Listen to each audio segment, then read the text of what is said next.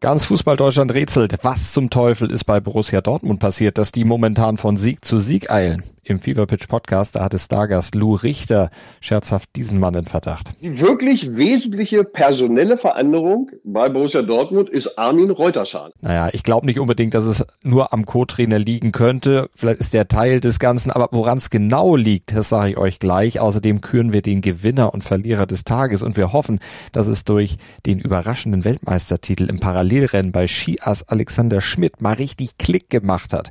Das alles gibt's zum Wochenabschluss im ersten Sportpodcast des Tages mit mir, mit Malte Asmus nach Opener und dem ständig aktuell gehaltenen Newsblog. Darüber spricht heute die Sportwelt. Stand jetzt. Der erste Sportpodcast des Tages. Meinungen, Hintergründe und Analysen. Stand, stand, stand. Jetzt. Mit Malte Asmus und Andreas Wurm. Analyse. Sieben Pflichtspiele, sieben Siege. Borussia Dortmund kommt wieder richtig ins Laufen und könnte mit einem eigentlich am Sonntag zu erwartenden Heimsieg gegen Hertha BSC dann auch weiter Druck auf die Bayern machen, denn die müssen bei ihrem quasi Angstgegner Gladbach antreten am Samstag, gegen den sie fünf der letzten sechs Pflichtspiele nicht gewonnen haben. Aber was hat aus der in der Hinrunde so schwankend und wenig überzeugend auftretenden Borussia aus Dortmund den BVB 2023 gemacht? Der von Sieg zu Sieg eilt, sich auch von zwischenzeitlichen Rückschlägen wie beim 4 zu 3 gegen Augsburg und 2 zu 1 gegen Mainz oder anderen Widrigkeiten nicht aus dem Konzept bringen lässt und auch wieder Spiele gewinnt, wenn er nicht die Bestleistung abruft, wie zum Beispiel gegen Chelsea, der sechs Punkte auf die Bayern aufholte und am Champions League Viertelfinale jetzt sogar schnuppern darf. Also ich würde sagen, es ist ein Mix aus vielen Dingen, dass es an der einzigen richtigen Neuerung der Winterpause liegen könnte, also am neuen Co-Trainer Armin Reutershahn. Das glaube ich jetzt nicht, wobei sicherlich auch er ein Teil der Antwort sein könnte. Dazu kommt dann auch die Rückkehr von Sebastian Aller. Es war ein Puzzleteil, das uns leider lange gefehlt hat und ähm ein fitter Sebastian Haller bereichert diese Mannschaft nicht nur von seinem Profil, sondern auch von seiner Persönlichkeit. Das war Sportdirektor Sebastian Kehl. Da aber auch das Puzzlestück Aller jetzt nicht unbedingt Tore am Fließband schießt, ist er auch nur ein Teil der Antwort. Aber seine Rückkehr, das kann man sicherlich sagen, hat wohl auch zu einem Selbstbewusstseinsschub im Team beigetragen. Genau wie die eben schon angesprochenen knappen Siege, bei denen die Dortmunder ja endlich mal wieder Mentalität gezeigt hatten, was man ihnen zuvor ja immer abgesprochen hatte. Es war nach dem Motto, auf geht's Dortmund, kämpfen und siegen, wie wir uns dann heute zum Ende dagegen gewehrt haben, noch ein Gegentor zu kassieren. Ähm, das war richtig gut. Solche Auftritte wie der gegen Chelsea, wie ihn Edin Terzic hier beschreibt, hat die Unkenrufer dann aber verstummen lassen und das wiederum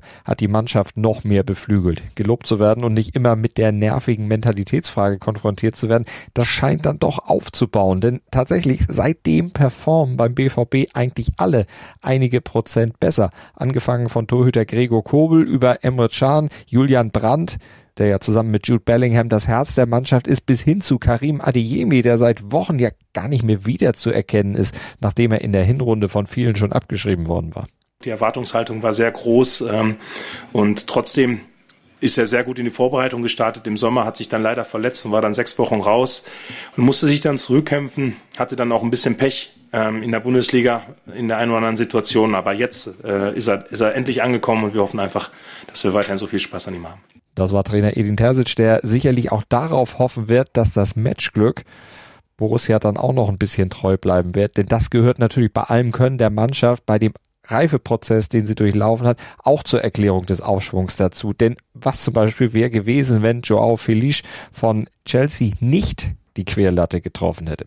Wissen wir natürlich nicht und ebenso wenig wissen wir Stand jetzt, wie sich die Verbannung von Mats Hummels und Marco Reus auf die Ersatzbank, sollten sie denn längerfristig sein, dann auf die Stimmung der Mannschaft und dann auch auf die Leistung auswirken werden. Das werden dann die nächsten Wochen zeigen. Entsprechend auch, wie langfristig dann der Aufschwung der Dortmunder wirklich sein wird. Top und Flop.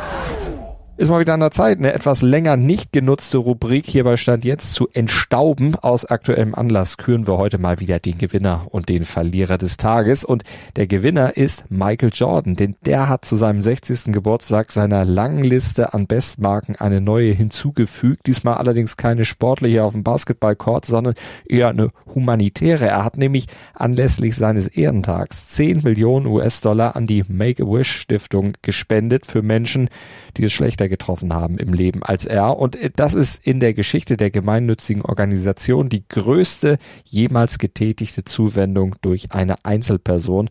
Und Michael Jordan sagte dazu, ich kann mir kein besseres Geburtstagsgeschenk vorstellen, als zu sehen, wie andere sich mir anschließen, um Make-A-Wish zu unterstützen, damit jedes Kind die Magie erleben kann, wenn sein Wunsch wahr wird. Tolle Geschichte. Und der Verlierer des Tages ist mal wieder die FIFA, denn die kriegt berechtigterweise wieder richtig auf den Deckel. Immer heftigere Kritik dafür, dass möglicherweise Saudi-Arabien Sponsor der Fußball-WM der Frauen wird. Also ein Land, das Frauenrechte mit Füßen tritt soll die WM der Frauen sponsern. Irrsinn, hat schon Alex Popp gesagt und nun schließt sich auch Megan Rapino an und hat sich zu Wort gemeldet und gesagt, es ist nur ein weiterer Beweis für die Korruption und die Denkweise der FIFA. Es zeigt wieder einmal, worum sich die FIFA kümmert und worum nicht. Hintergrund. Heute vor 25 Jahren, da erlebte der deutsche Skisport eine absolute Sternstunde bei den Olympischen Spielen in Nagano. Es waren goldene Spiele der DSV-Frauen und der 17. Februar, da war besonders unwirklich, kann man schon fast sagen, denn da holte Katja Seitzinger Gold, Martina Ertel Silber und Hilde Gerg Bronze in der Kombination. Das ganze Podium fest in deutscher Hand. Damals war der DSV bei den Frauen das Maß aller Dinge im alpinen Skisport. Das ist er mittlerweile allerdings schon seit Jahren nicht mehr und war es im Herrenbereich ohnehin noch nie. 34 Jahre da hatte man beim DSV auf einen Weltmeister warten müssen, bis Alexander Schmid am Mittwoch im Parallelrennen dann diese Durststrecke beendete.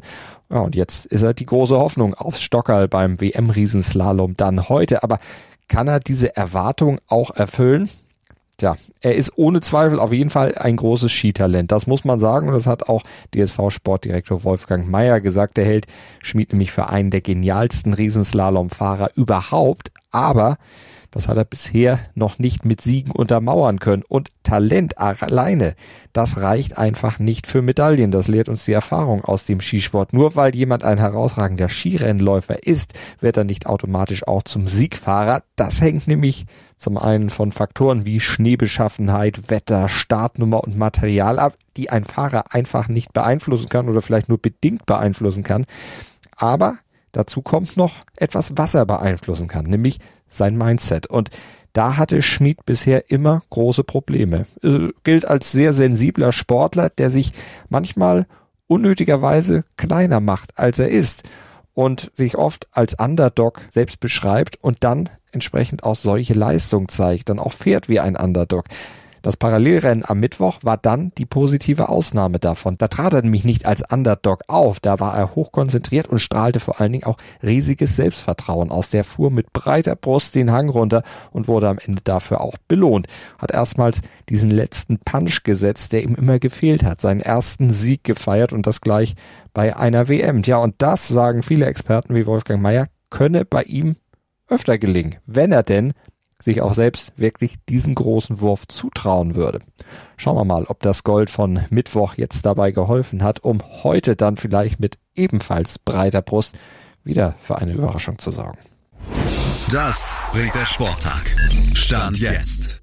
Ab 10 Uhr und 13.30 Uhr starten die beiden Durchgänge im WM-Riesenslalom der Männer in Frankreich, wo dann Alexander Schmid hofft, eine Überraschung zu schaffen und vielleicht nochmal aufs Stockerl zu fahren. Und um 20.30 Uhr, da ist Fußball wieder das Thema. Seit elf Bundesligaspielen wartet die TSG Hoffenheim auf einen Sieg. Nun soll es dann heute Abend beim FC Augsburg endlich wieder klappen und es wäre ein wichtiger Dreier, denn mit einem Auswärtserfolg könnte das Team von Trainer Pellegrino Matarazzo am FCA vorbeiziehen und Hoffenheim Luft auf die Abstiegsränge verschaffen. Wir werden sehen, ob das klappt, wie das klappt und Montag ab 7.07 Uhr vielleicht dann auch über diese Themen sprechen. Auf jeden Fall könnt ihr dann wieder Stand jetzt hören im Podcatcher eurer Wahl. Liked, besternt uns bitte, folgt uns bei Instagram und wünscht Andreas Wurm nochmal gute Besserung. Der nutzt hoffentlich dann das Wochenende, um wieder ganz fit zu werden und ist dann hoffentlich zur neuen Woche wieder mit am Mikrofon. Bis dahin, Gruß und Kuss von Malte Asmus. Wie baut man eine harmonische Beziehung zu seinem Hund auf? Puh, gar nicht so leicht. Und deshalb frage ich nach, wie es anderen Hundeeltern gelingt, beziehungsweise wie die daran arbeiten.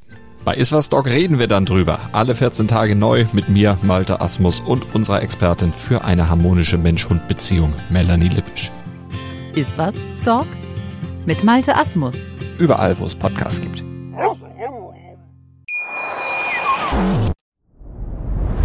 Dir hat dieser Podcast gefallen? Dann klicke jetzt auf Abonnieren und empfehle ihn weiter. Bleib immer auf dem Laufenden und folge uns bei Twitter, Instagram und Facebook. Mehr Podcasts aus der weiten Welt des Sports findest du auf meinsportpodcast.de.